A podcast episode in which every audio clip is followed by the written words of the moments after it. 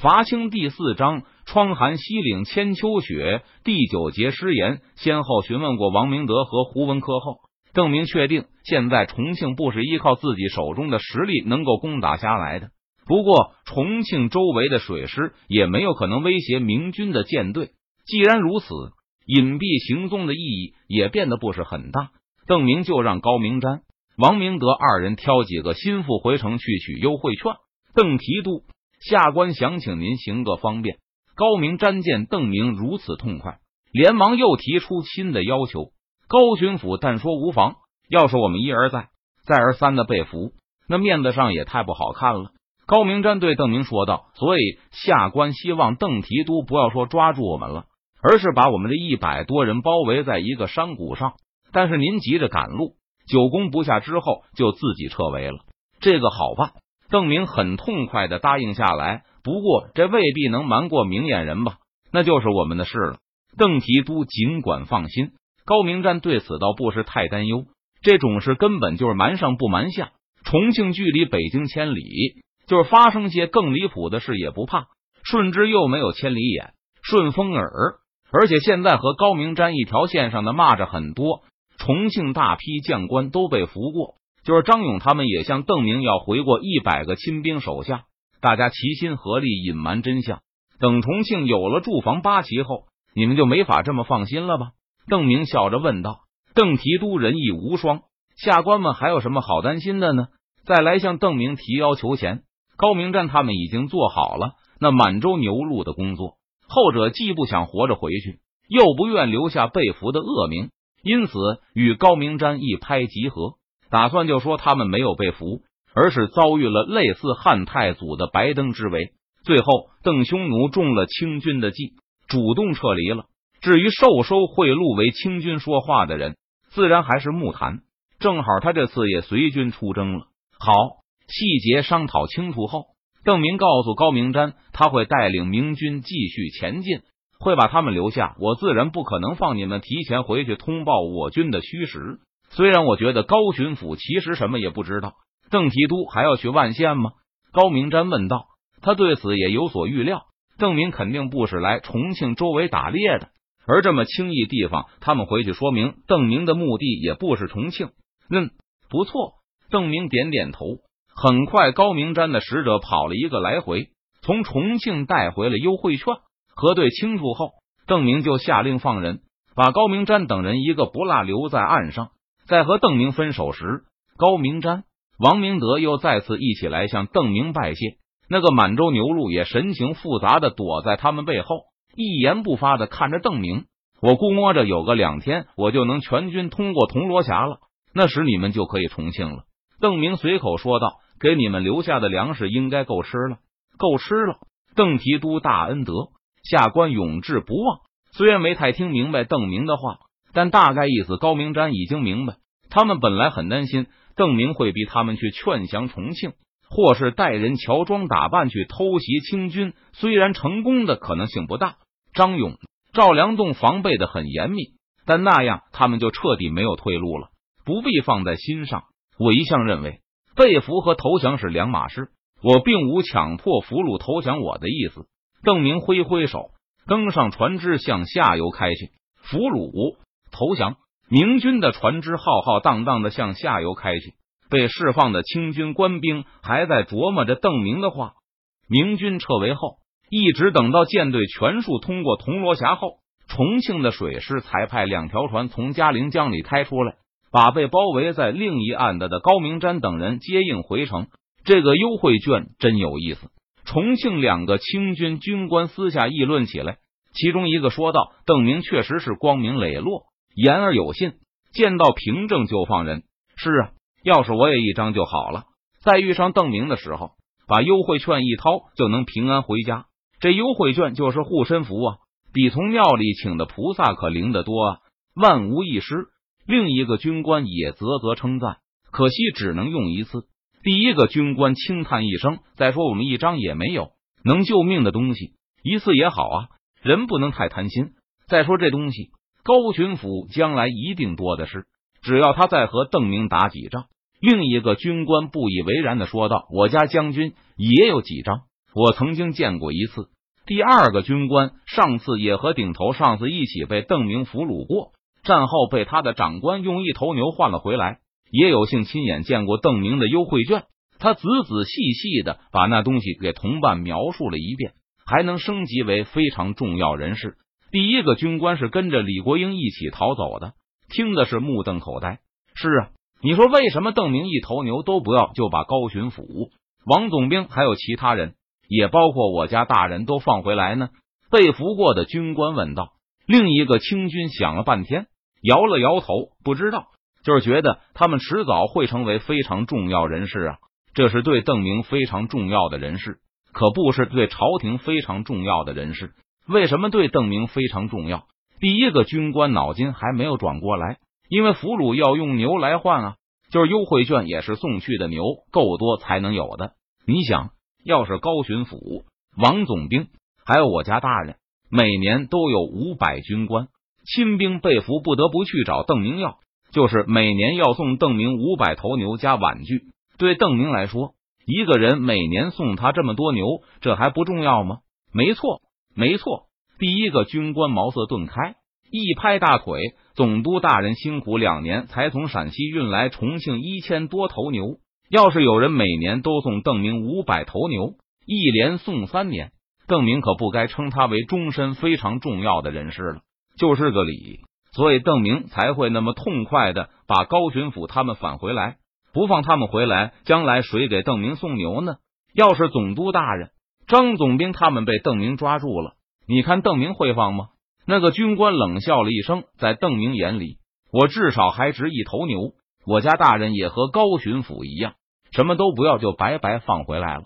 我敢说，邓明还盼着我家大人再跟着高巡抚出击，让我们一次次被他抓走。然后一次次从这里换牛呢？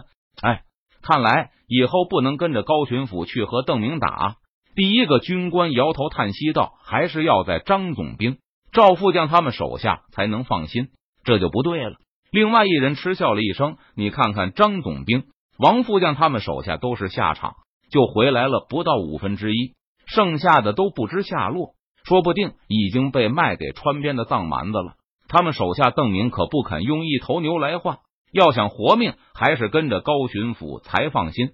邓明的底细我已经全摸清了，打不过的时候，只要把武器往地上一扔，双手抱着头往地上一蹲，或是一坐就行。关闭看到同伴脸上露出怀疑的表情，有经验的这个军官嘿了一声：“你还别不信，邓明就这要求，没啥花样的，不然我怎么敢说他的底细我都摸清了呢？”在同伴的要求下，第二个清军军官当即抱着头做了个示范动作，另一人认真的看着，默默的记在心中。站起来后，第二个军官继续说道：“赶明一定要找我家大人要一张优惠券，等到危机时刻，我先抱头蹲下，然后把优惠券一掏，拍拍屁股走人。嘿，不就什么事都没有了吗？要是没有优惠券。”还得提心吊胆的待在邓明那边，生怕咱们这边牛不够了，那就会被卖给藏蛮子了。也是，也是，老兄一定要帮我也要一张啊！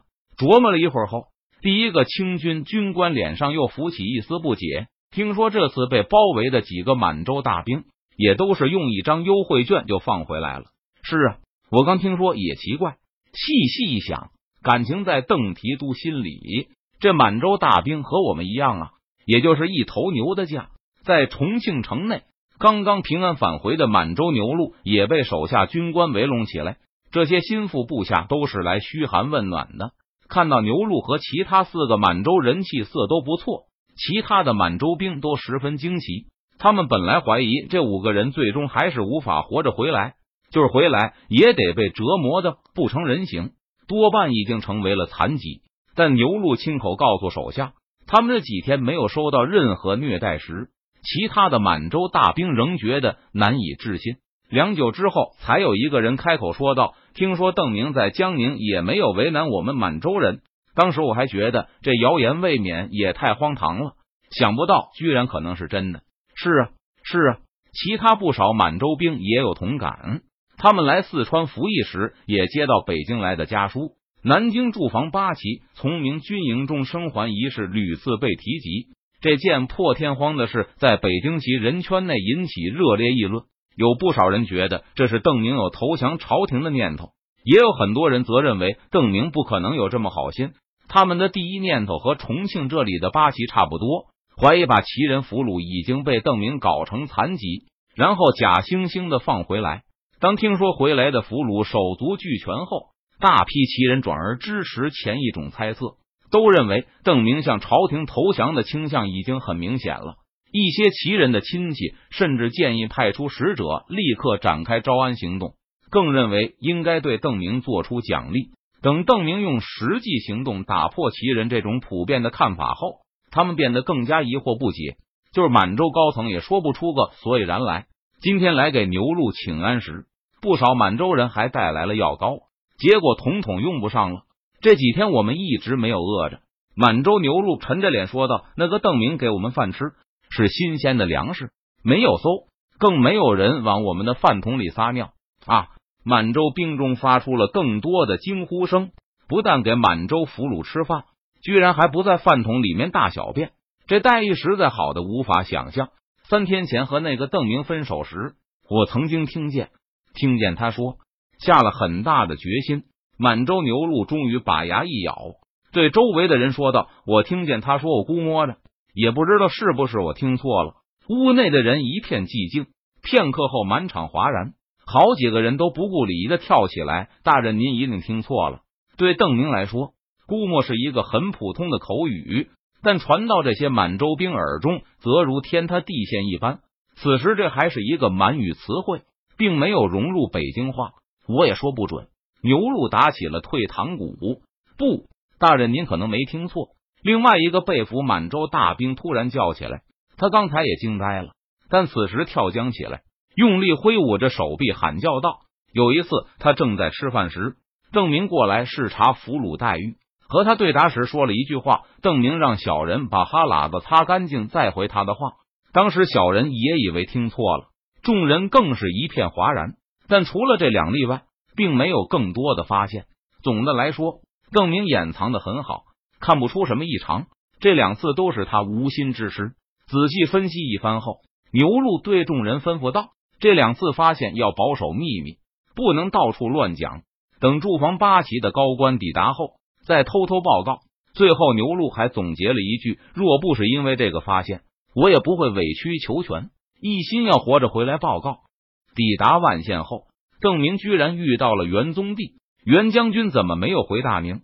邓明有些奇怪的问道：“大宁那里提督又不是不知道，土地太少了。”元宗帝告诉邓明，他刚刚征求了文安之的许可，把驻地从大宁移来了万县，以后云阳等地也会是他的防区。万县、云阳这里虽然也是山区，但耕地比大宁多了不知道多少倍。湖广一战后。元宗帝的实力也扩充了不少。如果没有这片土地进行军屯建设，他就该为如何养活日益增多的部队而头疼了。大宁有盐啊！邓明有些不解的问道。他第一次路过的大宁的时候，还找元宗帝要了一些盐做盘缠，直到建昌的时候都还没有用完。提督放心，我在大宁留下了一些盐工。元宗帝还以为邓明是担心明军军需。就告诉邓明，大宁仍然在产盐。李来亨他们虽然地盘扩大了不少，但是如果省着点用，应该也足够用了。以前元宗帝不得不走私盐，是因为他没有其他出产。现在既然从文安之手里要到了这么一大片防区，他就急不可待的把人手都抽调来生产粮食了。袁将军真是抱着聚宝盆而不知道利用啊！邓明听得连连摇头。他告诉元宗帝。此番他就是要去湖广，迫使张长庚与自己做食盐买卖的。三峡在我们手中，湖广就失去了产盐地，只能依靠徽商运来淮盐，不但贵，质量不好，而且数量有限。若我是袁将军，肯定不会放弃产盐的。但元宗帝对邓明的计划并不看好，他认为还是应该把主要精力放在生产粮食上，手里有粮，心里不慌。盐产的再多。关键时候不能当饭吃，提督莫怪。以末将所见，把希望寄托在张长庚身上并不妥。他今天能够买我们的盐，明天也能不买。而我们自己种地，粮食从我们的土地上长出来，谁也抢不走。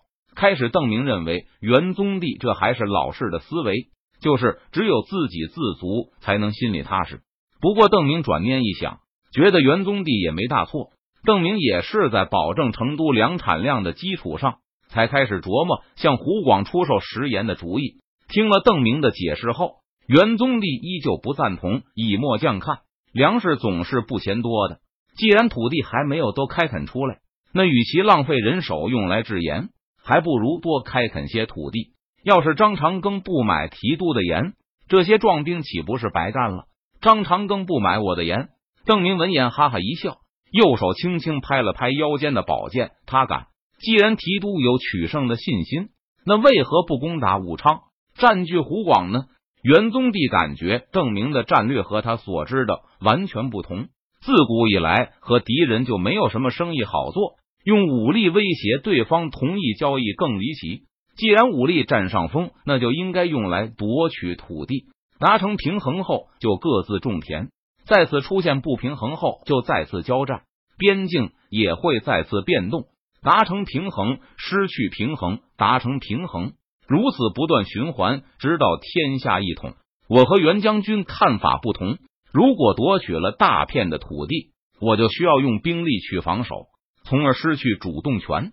就好比武昌，如果夺下不防守没有意义，如果防守，我就会失去大量机动兵力。不能继续压迫保宁、重庆清军，给他们转守为攻的机会。为了保证我手里有一支能够威胁长江流域各处的军队，我宁可暂时放弃一些可能夺取到手的土地。而且，从张长庚手中武力夺取武昌的话，我的盐固然能送进武昌，但无法送进湖南乃至江西、河南、福建了。